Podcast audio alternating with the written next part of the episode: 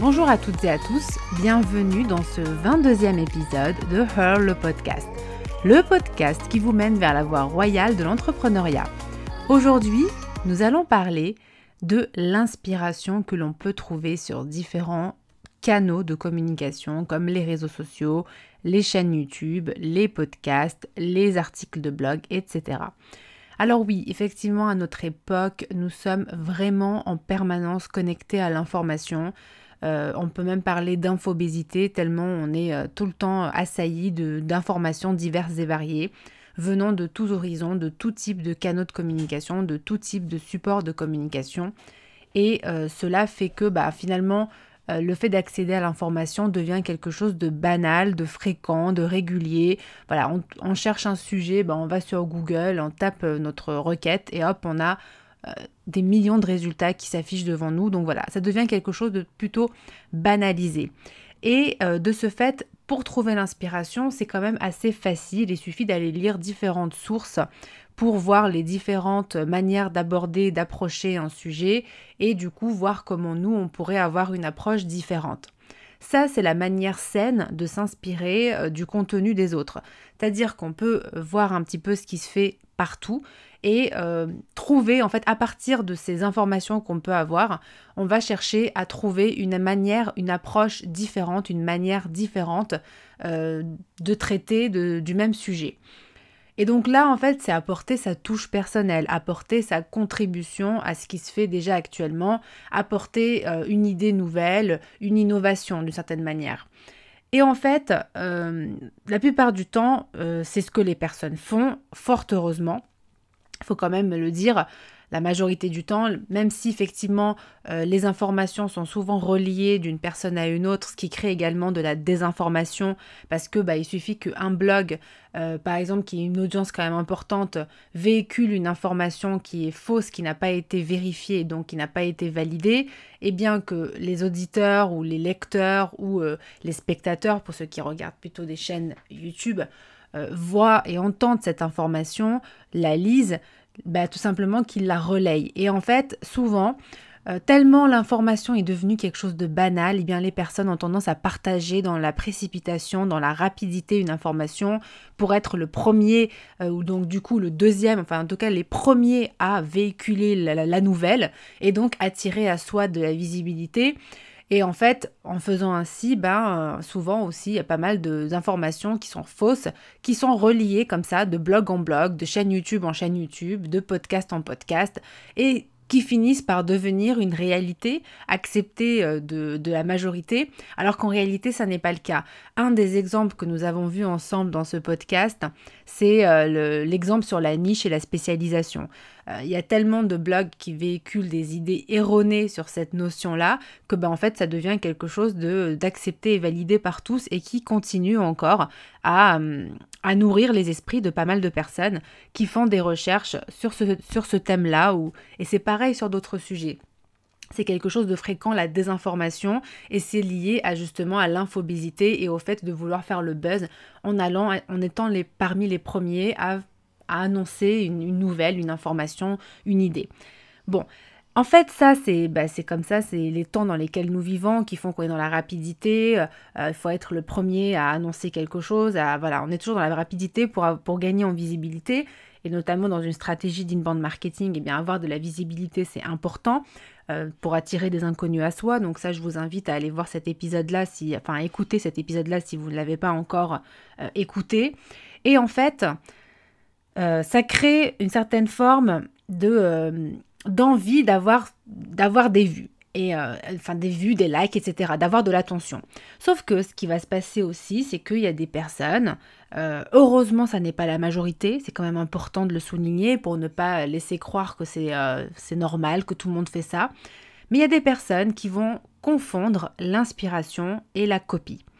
Alors oui, s'inspirer, c'est entre guillemets regarder différentes sources différentes sources d'informations, aller lire différents articles, aller écouter différents épisodes de podcast, aller regarder différentes vidéos.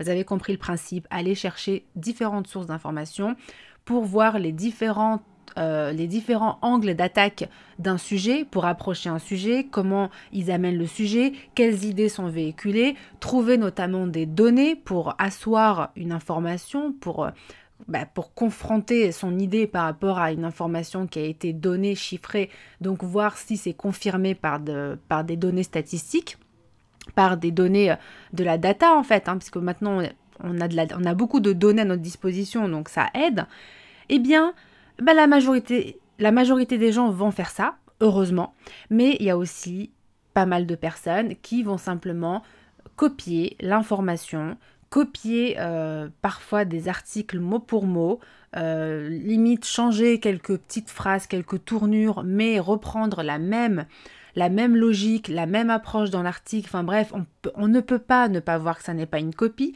puisque c'est les mêmes titres limite, mais avec quelques mots changés, mais l'idée est la même.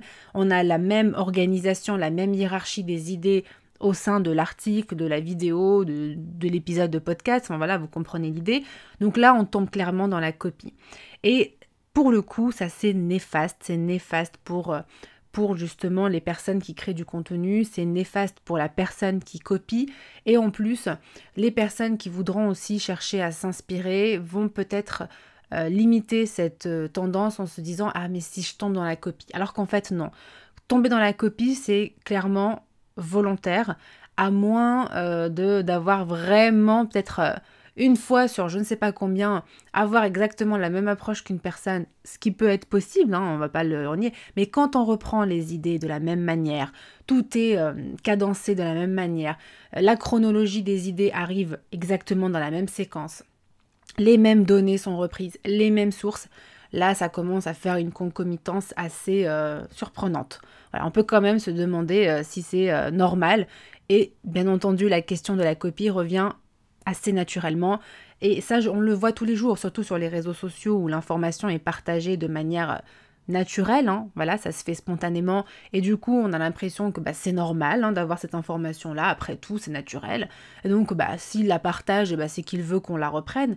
Oui, effectivement, euh, il est possible de reprendre une information, il est possible de reprendre l'infographie d'une personne, mais en citant sa source, en mettant à l'honneur l'auteur euh, qui a fait cette, euh, cette, infographie, qui a créé ce contenu, eh ben, il faut le citer tout simplement. Et dans le cas où vous-même encore mieux, et ça c'est vraiment la démarche qu'il faudrait avoir de manière systématique, surtout quand on veut reprendre un contenu en son intégralité, c'est de contacter l'auteur, de lui demander son autorisation en lui expliquant que nous avons apprécié son travail, que nous le trouvons intéressant, valorisant, et donc on aimerait tout simplement avoir son accord pour diffuser ce contenu tout en citant la source et lui demander comment il aimerait qu'on cite sa source. C'est à l'auteur de nous dire, voilà, vous mettez bien que je m'appelle tel, euh, voilà, nom, prénom, le site internet vers lequel je suis et le lien vers l'infographie.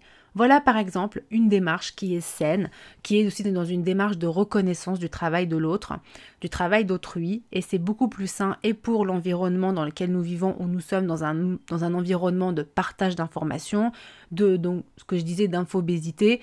Euh, voilà, c'est un terme qui, euh, qui est d'ailleurs assez employé en ce moment, le terme d'infobésité, parce que nous vivons dans une ère d'infobésité. Il faut savoir faire le tri entre les bonnes et les mauvaises informations. Et donc, lorsque vous relayez une information, premièrement, euh, vérifiez toujours les données qui sont dans cette information. Faites une recherche par vous-même, une recherche rapide, remontez les sources jusqu'à arriver à la première source d'origine. Et dans le cas où vous décidez de partager un contenu dans son intégralité ou du moins dans une, peu importe, intégralité, pas intégralité, vous citez l'auteur et surtout si c'est dans son intégralité ou une partie importante, là vous demandez l'autorisation de l'auteur parce que là c'est une, bah, c'est vous copiez toute l'œuvre donc là euh, il faut vraiment demander l'autorisation de l'auteur parce que là pour le coup ça n'est pas une citation, là vous reprenez son, son œuvre et donc on est vraiment dans les droits d'auteur protégés euh, fermement et durement par la loi. Voilà donc c'est un sujet qui est important, surtout que j'ai parlé de stratégie digitale, d'inbound marketing, de marketing de contenu, euh, de stratégie sur les réseaux sociaux. Et donc ne pas évoquer ce sujet, c'est faire l'impasse de quelque chose d'important, d'une problématique actuelle que nous rencontrons assez régulièrement. Alors également, j'aimerais vous dire qu'en ce moment sur le site, euh, il est possible de s'inscrire à la newsletter pour tenter de remporter une analyse complète de votre stratégie d'inbound marketing sur votre site web. Des tirages se feront de manière régulière tout au long de l'année 2020. Tentez votre chance, inscrivez-vous maintenant. Le lien est en barre d'infos dans la description soit de cet épisode ou dans la description du podcast ou bien tapez https bizbooster.com. Je vous dis donc à très vite pour le prochain épisode qui sera programmé pour demain. C'était Nesrine au service de votre réussite. Bye